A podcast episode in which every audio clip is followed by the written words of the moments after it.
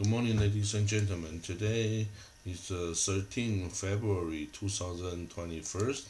This is Yu Ping Su from Taiwan. And today's news, we can see in Israel, the COVID-19 pandemic, the Israeli reproduction number hit 0.88. It's the lowest in three months.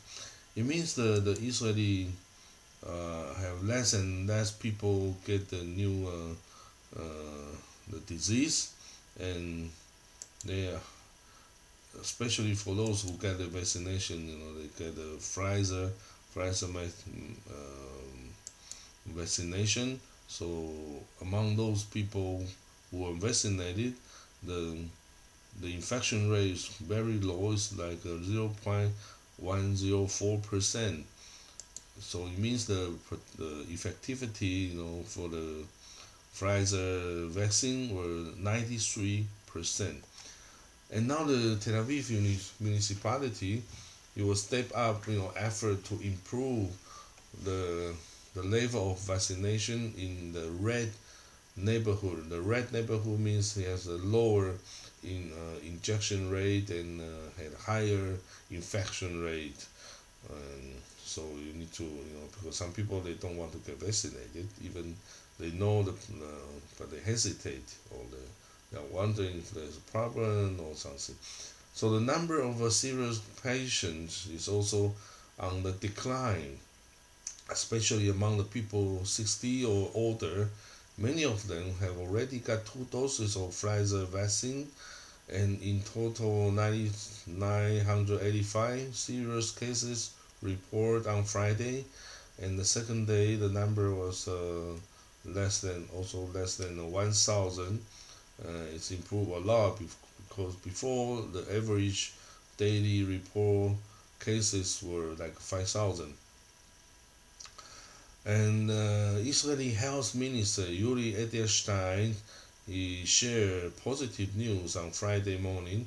He said 147,000 people were vaccinated the day before on, on Thursday it's an increase from the low level uh, the, the last week or so. In total, he report more than 3.7 million Israeli have received at least one doses of the coronavirus vaccine, and another 2.4 million already got second doses. And the Edelstein minister said we will open gyms you, you call the citizen, you will decide whether you can be part of the celebration or stay behind.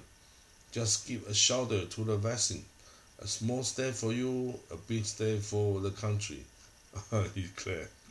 Okay, in, uh, about the news of a new prosecutor in the International Criminal Court who will replace the Bensouda. Now we have the answer. It's a British prosecutor called Karim Khan. Karim Khan is an uh, expert. He has a 27 years you know, career in the law, international law. He once joined the, the case of to sue the Islamic State, uh, Islamic State's you know, you know, genocide, you know, crime in the uh, Iraqi area also. So he is an expert on this, you know, you know Iraq, in Kenya, in Sudan, in Libya. He was uh, the one who did the work. So, but we don't know yet his uh, position on uh, Israeli or Palestinian, you know, case. We don't know yet. But but people keep a close eye on it, and uh, uh, the British the British uh, Foreign Secretary say he's an expert you know, from the British British you know Foreign Secretary Dominic Raab said Karim's extensive experience in international law will be pivotal in uh, ensuring we hold is responsible for the most serious crime to account and gain justice for their victim and about the American new administration's uh, policy to the Middle East, the U.S. uh, the U.S. Uh, State Department uh, spokesman uh, Price, Sam Nick Price, he declared, you know, in uh, Washington D.C. that he clarified that the unilateral step, including the annexation of territory, settlement activity, demolition of houses, incitement to violence, and the provision of uh, compensation for individual in prison for acts of terrorism were not, you know, we're not allowed. No, no, we're not be happy. You know, we uh, Price said we continue to emphasize that it is critical to refrain from all those activity. You know, he called for both sides, Israel and Palestinian. and when he spoke about, you know, in response to a question about the Karen, Keren Kayemet, the Israel, you know, the Jewish National Fund, you know, they are purchasing, you know, private Palestinian property land to help accelerate the West Bank settlers building. Uh, the the Kakar, Kakar is an organization, a fund, which is you know is even older than the state of Israel.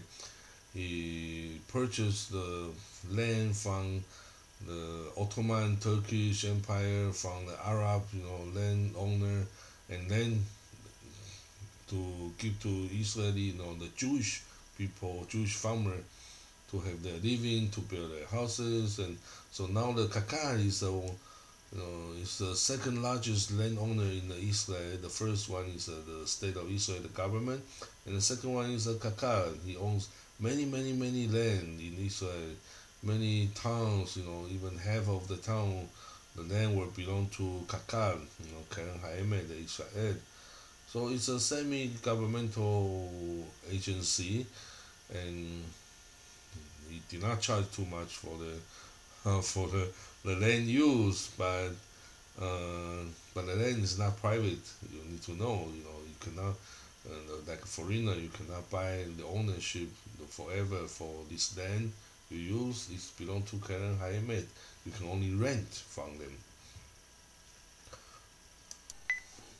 You know, the price there, we believe that it's critical for Israel and the Palestinian Authority to refrain from unilateral steps that uh, the exacerbate, exacerbate tension and uh, undercut effort to advance a negotiated two-state solution. He mentioned two-state solution, so it's clear that the United States will come back to two-state solution, you know, method. Although the Biden administration has not put forward any plan to hold direct Palestinian-Israeli negotiation on core issue of the conflict or to arrive a two-state solution, but you know it's clear that you know such a talk were necessary to determine the status of Jerusalem the price said the ultimate status of Jerusalem is a fact, a final status issue. He said this is decided by uh, the negotiation between the two, you know, the two, the Palestinian and uh, Israeli. You need to decide it, you know, through a negotiation. It's not decided by any one side or by decided by the United States. It's not like this. So but anyway, the Biden administration has made clear that he has no plan to reverse that the, the declaration on Jerusalem as Israel's capital, and he, he won't remain uh, this Trump's uh, position, and so they have no change to the any you know, any issue related to it. But you know, the press also clarified that the Biden's administration position on Jerusalem was uh, transparent, transparent that the ultimate, the ultimately the status of Jerusalem, you know, will be determined by direct talks between Israel and Palestinian. Okay, it's uh, between them. It's not an issue, you know, for others or like the U.S. It's a final is one of the final uh, issue need to be solved, you know, between the two sides through the direct negotiation. It needs to be direct negotiation, not not through the you know the force or something imposed on another side. Okay, that's the today's international news.